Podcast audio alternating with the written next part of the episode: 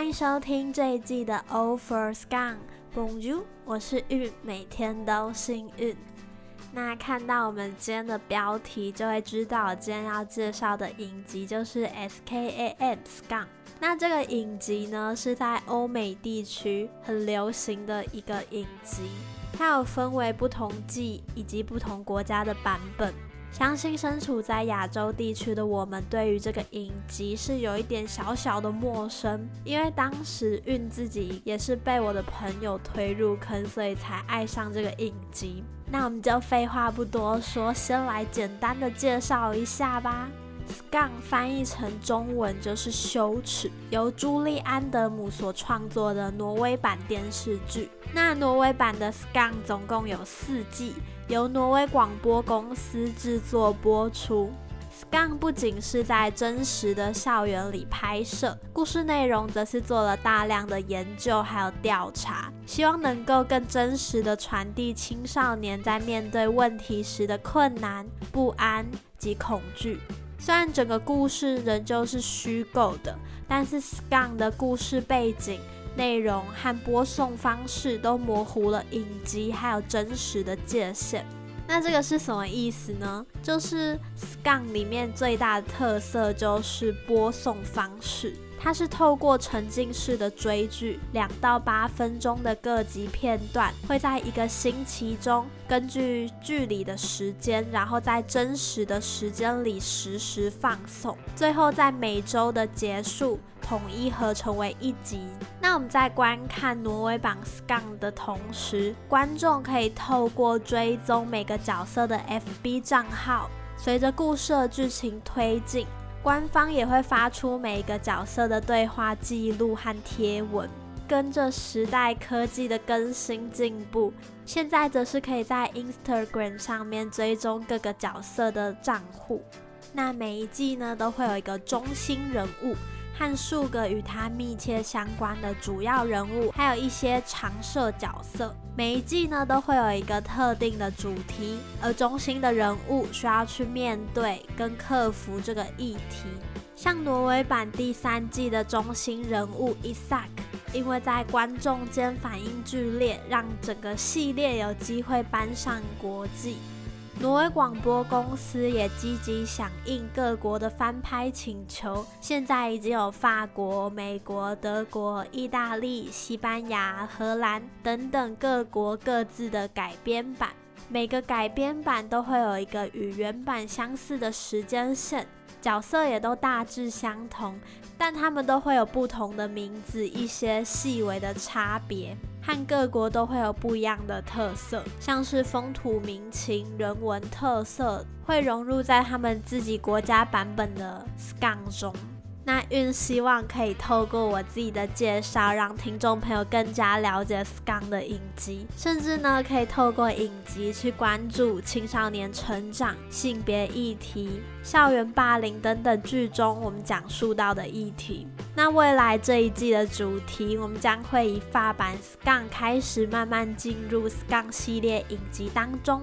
每个月的十五号、三十号都会带给听众朋友全新的内容、议题探讨以及 Scam 的时事更新。欢迎各位听众朋友一起来沉浸式听 Podcast，也欢迎追踪同名的 IG O of Scam，上面会及时更新各个资讯，千万不要错过喽。那接下来我们就要进入正题喽。有兴趣的听众朋友可以先去看看发版《Scam》第一季，因为以下的内容含有大量的剧透。当然也可以听完这一集 Podcast 再去看，相信会让你们更注意到下面要讲述的内容，以及这一季《Scam》里面要讲的议题哟。Emma 呢？她是一个高一学生，她因为爱上了国中闺蜜 Ingrid 的男友一案而被孤立。进入高中后呢，希望能有一群朋友，但事实总是这么不如意。过了一阵子，她还是没有交到朋友，只能跟男友一案还有他的朋友 Lucas 混在一起。有次呢，Emma 被同学邀请去了派对。原先以安答应 Emma 要陪她一起去，但是 Lucas 却说那天有我们最喜欢的乐队表演，所以 Emma 呢最后决定自行前往。Manon 呢，则是跟他在那一场派对上认识的，因为看到 Emma 被 English 羞辱，两人搭上了话。之后呢，Emma 在厕所里与喝醉的 Daphne 相遇，Daphne 请 Emma 去叫她的朋友 Alex 过来，没想到却叫错人，因为派对上有一个男生，他叫做 Alexander，和一个女生叫 Alessia。他们都叫 Alex，所以他们的开端就是由这个小小的误会开始。后来呢，一安为了补偿没有跟 Emma 去派对，于是打算假期两个人可以一起去小木屋度过两人世界。没想到 Lucas 却因为假期没有地方去，所以来找伊安和 Emma 玩。后来呢，又多来一个朋友，这些不速之客呢，让 Emma 感到相当生气。所以他也和怡安吵了一架，因为呢，艾玛发现怡安的手机里似乎在藏些什么，于是就疑心大发。假期回来后呢，因为那场派对，艾玛跟四个女孩，分别是 Daphne，一个单纯、直率和真挚的女孩，还有 Manon。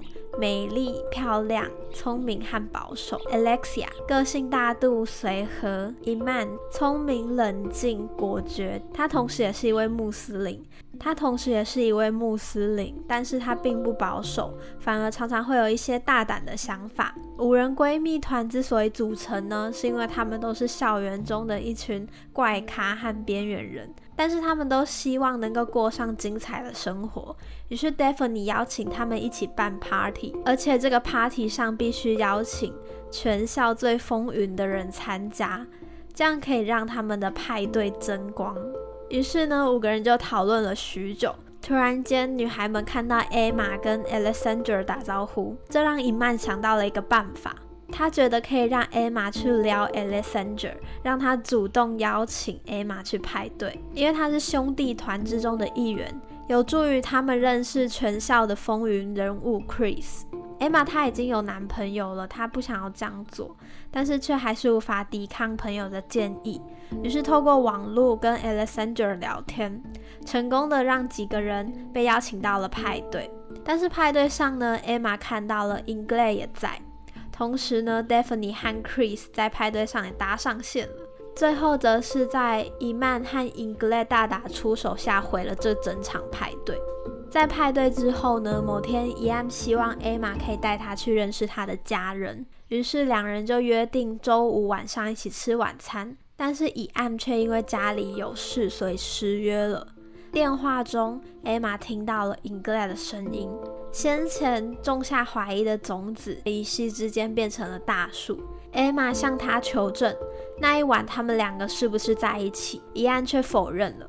但是艾玛她却不相信他。之后呢？艾玛跟姐妹们也去到了另外一场派对。她决定当面问 English，他是否和伊安周五晚上在一起，却得到肯定的答案。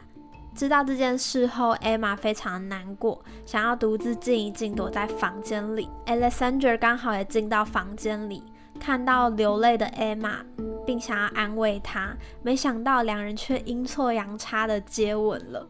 但 Alexander 有一个女朋友 Cammy，还差点被他看到。因为这件事情呢，Emma 害怕男友知道，一直心神不宁。后来，她忍不住决定把这件事情告诉她的好朋友 Lucas，并且寻求他的建议。之后，没想到校园里却传出了 Emma 跟 Alexander 亲吻的事情，引来了 Cammy 的报复。Emma 认为是以案欺骗她在先，难过之下才会不小心跟 Alexander 接吻，所以她认为我们两个人都有错。但以案生气的点却不是接吻，而是他觉得 Emma 变得不一样了。变得不再有自信，不再像是他曾经爱过的人。Emma 听到后想要反驳，但是却无能为力。接着，Emma 也遭受到了一系列的霸凌，网络上传着她的事迹，国中抢别人的男友，甚至她还收到了恐吓信。Emma 担心朋友会因为她而受罪，于是找了 English，希望能停止这一切。她坦白自己的想法之后，便真诚的道歉。整起校园霸凌的事件也就此告一段落。Emma 和女孩们去派对找喝醉的 Daphne，并将她带回家。女孩们呢，也因为这样和好了。他们也因为这一系列的事情更加有凝聚力。最后，以安来到艾玛家中，想要跟她聊聊两人之间的关系。艾玛觉得自己为以安付出了很多，无法忍受以安说他无法自己做决定或模仿别人，因为艾玛是背叛最好的朋友 e n g l a d 选择了以安，也因为这件事情让他变得偏执，害怕流言蜚语，也害怕以安会再次跟 e n g l a 发生点什么，所以会时不刻。所以会时刻不自觉的想要查看以安的手机，想知道他的行踪，变得非常没有安全感，感觉他自己都不知道自己是谁了。艾玛和以安说开后，两人虽然回不去原来的关系，但是也因此成为彼此最知心的朋友。刚刚讲完了这一季的故事大纲，那接下来聊聊我们这一季会讲述到的议题。这一季的大致议题包括友情、爱情、自我认同和校园霸凌。其实我觉得这些议题也是现在青少年最容易遇到的。那我们先来聊聊剧中女孩们的友情。女孩们呢，她们有各自的个性。他们虽然一开始对这个团体的组成相当不情愿，像是 Daphne 不喜欢伊曼的直白性格，伊曼也看不断。伊曼也看不惯 Daphne 对穆斯林的刻板印象，但是在派对上，伊曼却会为了维护他和 e n g l a d 大打出手。Monon 也在 Chris 羞辱 Daphne 爱情的时候，为了维护 Daphne，于是向 Chris 大骂。Emma 也会在备受流言蜚语的情况下，第一个想到的是他的朋友们会不会因他受到影响。经历一件件的事情，他们也都知道。虽然他们都是校园里的边缘人，但是他们却会为了朋友两刃插刀。那接下来聊聊爱情，我觉得爱情是一件非常难以控制的事，不能事事如意，也不能强求。像是艾玛和李安，他们难以控制的爱上了对方，甚至是因为这样，所以他们必须去面对流言蜚语。但是他们两个却是非常的相爱的。剧中有一个部分就是。艾玛跟以安他们两个在出游，那时候呢，他们就是还是朋友以上恋人未满的关系。但是以安就说，要是这个电台的歌下一首放到他喜欢的歌，他就要主动去亲吻艾玛。电台却放了一首很烂的歌，没想到的是，艾玛却主动亲吻了上来。后来他们两个聊到这件事，艾玛说她那时候也在等待一个信号，就是你所说的那首很烂的歌。这一段就充分了表现出伊安和艾玛之间的爱情最难以克制的部分。那另外一个呢，就是在剧中，Alexandra 是一个很花心的人。他有了女朋友之后，还不断跟其他的女性搞暧昧。他的女朋友 Kami 非常生气，但第一个想法却不是怪罪 Alexandra，而是去伤害和他暧昧的那些女生。Emma 和 Kami 就说：“问题是在于 Alexandra，他才是你该摆脱的人。但实际上，Kami 他自己也知道，但是因为他太爱 Alexandra 了，所以不知道怎么做。另外一个就是 Daphne 对校园男神 Chris 单方面的爱。Chris 他游戏人间，处处留情，但是 Daphne 却坚信有一天他会爱上自己。”于是开始了一系列偏激的行为，像是为了 Chris 减肥拍裸照给他看，都是为了让 Chris 能够更加注意到自己、喜欢自己。没想到这些都是毫无用处的，甚至引起 Chris 的反感，并羞辱 Daphne 的感情。最后，我们再来聊聊剧中自我认同的问题。伊安认为艾玛变得不一样，变得不再有自信，不再是曾经爱过的那个他。伊安那时候就说：“你想要别人爱你，所以你就做别人所期待你做的事情，而你无法自拔。你是谁？你想做什么？”艾玛因为背叛 e n g l a d 而变得多疑、不自信，并且时常怪罪自己的决定。但他也在故事的最后选择原谅自己当初的决定，因为是他选择要和乙案在一起的，所以后果也要自行承担。那除了不想再承受因为第三者所受的压力之外，他还有一件必须去一个人了解并探索自我的问题，而且这只能由艾玛自己完成。最终还是与乙案分手，回到了朋友关系。最后一个剧中讲述的议题就是校园霸凌，受到的霸凌不止语言霸凌，受到恐吓性，还有受到网络霸凌，这些都是青少年最普遍会遇到的问题，尤其是在这个年纪，容易受到同济关系的影响，这些霸凌事件呢，就会使这些青少年变得没有自信心，对自我产生怀疑。网络霸凌也是很常发生的事情。像是现在网络发达，传播速度快，造成许多未证实的谣言快速传播。网络的匿名性也让许多人认为不必为自己的言行负责。但事实上，网络会留下证据，所以不要以为能够逍遥法外。当自身遇到这种问题的时候，第一个时间就是要先收整，然后再寻求帮助。在台湾，根据教育部统计，二零二零年全年的霸凌通报数达到一千零二十二件，也创下了近年新高。主要的是肢体霸凌、言语霸凌、网络霸凌。在调查中也发现，不愿意告诉家长和老师，主要是因为讲了也没用，怕被越处理的越糟，和认为自己可以想办法解决，也会害怕被报复或者是被排挤，也害怕自己的家人会担心。遭受到网络霸凌的儿少中，大部分人都会感到生气、愤怒，觉得伤心、沮丧。觉得慌张、焦虑，也有二十六趴的儿少反映说会想要伤害自己。在遇到霸凌的事件时，千万不要有是因为我所以才会被霸凌的想法。霸凌绝对不会是自己的错。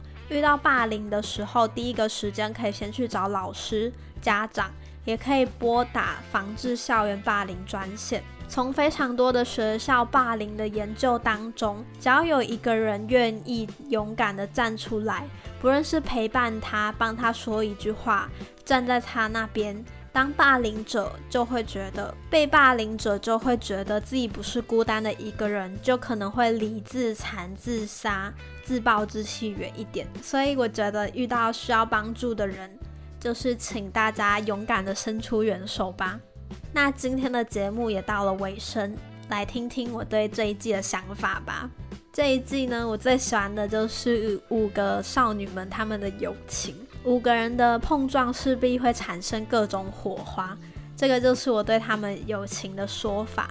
她们每个人都有不同的性格，但是却是一路走来最为坚定在彼此身边的知心好友，也是彼此之间的依靠。在生命中要遇到这样的朋友非常不容易，所以在看剧的时候也很喜欢他们的友情，也为他们的友情为之动容。